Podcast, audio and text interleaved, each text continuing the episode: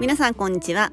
会社生活15年以上完全男性社会で女性課長をしている私が仕事人として飛躍できる思考法を身につけ自立して輝く女性を増やしたい。そんな思いでラジオをお伝えしています。皆さんいかがお過ごしでしょうか、えー、私ですね最近ずっと美女か野獣というドラマを見ています。皆さんご存知でしょうか？あの2003年にフジテレビで放映されていた、えー、松島菜々子さんと福山雅治さんが、えー、ダブル主演なんですかねの彼らのドラマを、まあ、こうずっと見ています。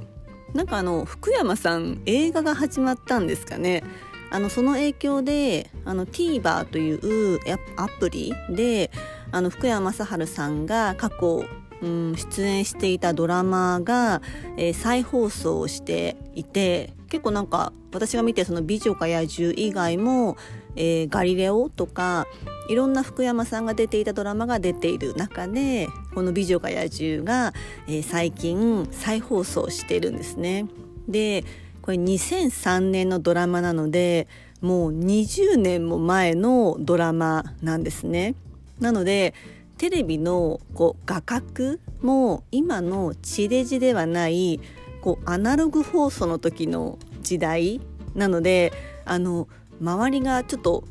何少なくなっている。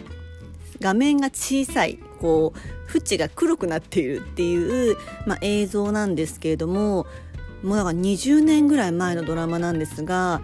今見てもでもね全然色あせていないっていう風に感じるのは、えー、私だけでしょうか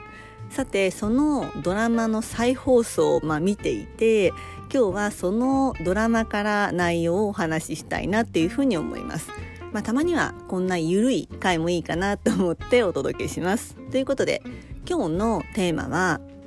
この人にならついていきたいと思える人です。まあ、あの私のずっとラジオを聴いてくださってる方はご存知かと思いますけれども私はまあ結構ドラマも好きなんですがこうドラマの中でも群像劇こうなんかこう団体芸というか大人数でやっていてかつこうテンポのいいお仕事ドラマがすごく好きなんですね。こうものすごい複雑だったり暗かったり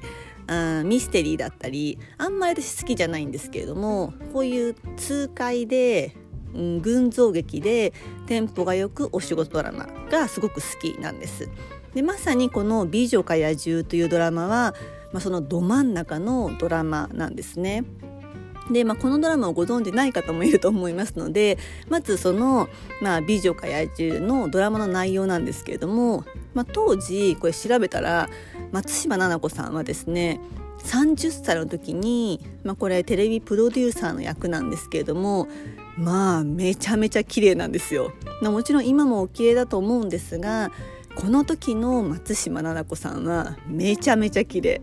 で、まあ、福山さんももちろんイケメンなんですけどこの当時の福山さんが私は好きだなって思ってすごくお似合いのお二人当時も見ていてすごくいいドラマだったなと思いましたけど20年経ってみてもあやっぱりいいドラマだなって私はすごく思っています。で、まあ、このお二方が主役のドラマなんですけれどもその周りにいるこう渡辺一慶さんって方とか、えー、八島智人さんあと佐々木蔵之介さんとかパパイヤ鈴木さんとかあと児玉清さんなどこう周りの脇役もすごくいい味を出しているんですね。でそのドラマを見ているとあ当時のフジテレビってものすごい勢いがあったなっていう、えー、感じを画面からすごく感じます。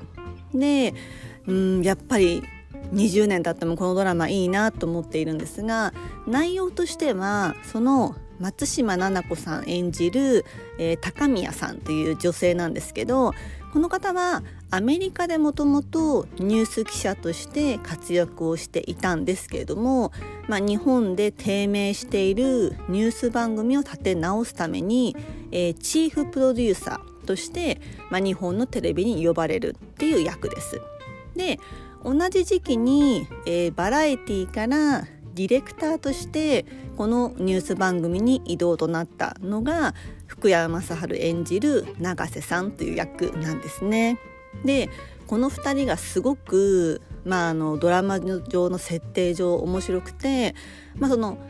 松島さんはもう視聴率至上主義視聴率さえ取れればいいっていう、まあ、視聴率至上主義かつもう完璧主義者、まあ、東大卒っていうエリートで仕事最優先プライベートよりも仕事が最優先よっていう、まあ、女性を演じていてで一方、えー、福山さんは、まあ、仕事は仕事だけど仕事は人生を楽しむためのものでしょっていう、まあ、明るい、えー、青年を演じている。でこのニュース番組に関わる人々の、えー、物語、まあ、番組になっています。でまあ、当時見ていた時は、まあ、20年前私さすがに働いていなかったんですけれどもあのまあ当時のうん働き方をすごく反映している、まあ、要はものすごい猛烈社員なんですよ。まあ、今じゃ、えー、とても言えない超労働時間とか結構なる暴言というかが、まあ、さらっと描かれています。で、まあ、そのうんこのドラマの面白いところは要は松島菜々子さんは百戦錬磨なんですね彼女が言えばニュースは視聴率を取るっていう、えー、完璧主義の女性がでもスタッフはすごく不出来に見えるんですよ、まあ、東大卒で結構私の周りに多い女性なんですけれども、まあ、すごく周りは不出来に見えるでもなんで求めるものに一切妥協しないスタッフが上げてくるものは全然、まあ、不出来に見える。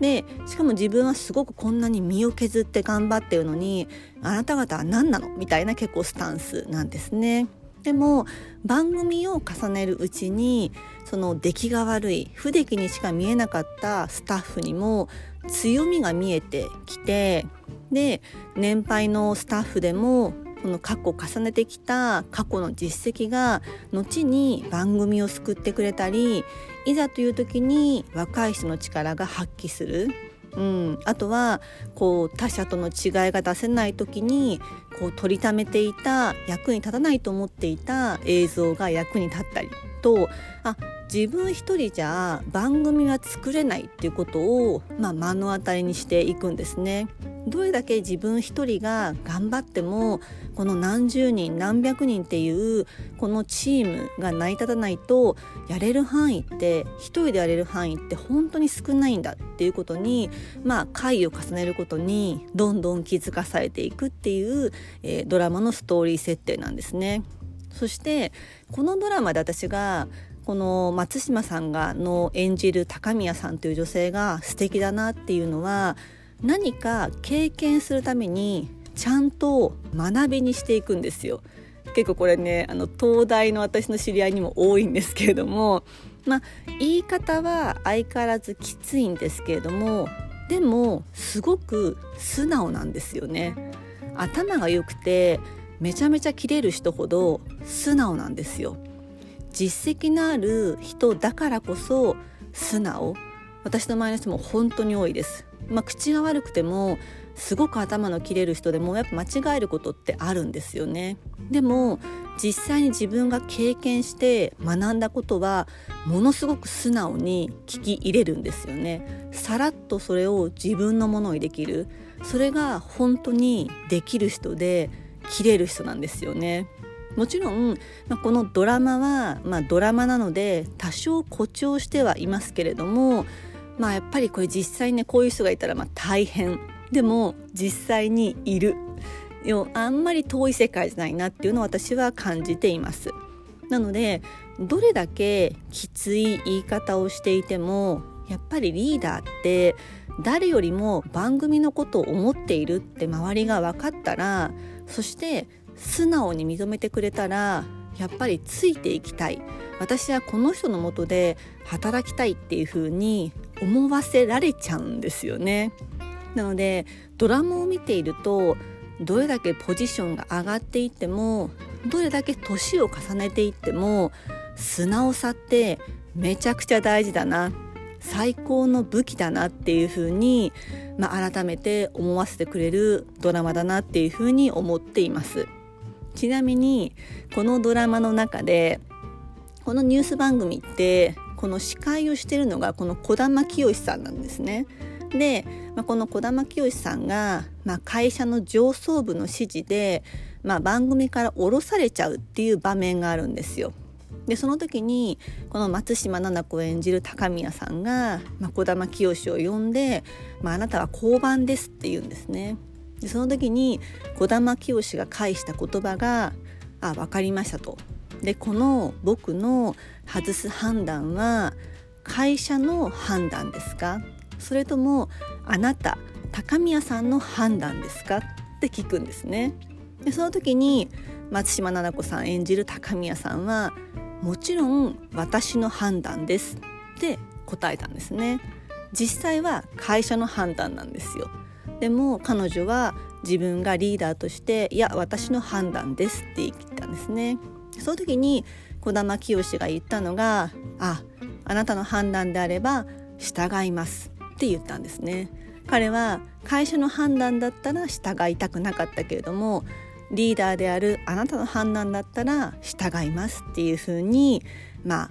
言ったわけですね。まあ、結局まあいろいろあってやめずには済んだんですけれども、まあ、これもやっぱり自分はこの人をリーダーとして認めている。だからあなたの判断だったら従うよ。それってきっとその彼女が頑張っているっていう姿と素直さを非常に認めていたんじゃないかなっていうすごく象徴的な言葉だったので今日紹介をしました。いかがだったでしょうか？今日のテーマはこの人にならついていきたいと思える人。それは素直さである人です。今日も最後のお聴きいただきありがとうございました。それでは皆様素敵な一日をお過ごしくださいませ。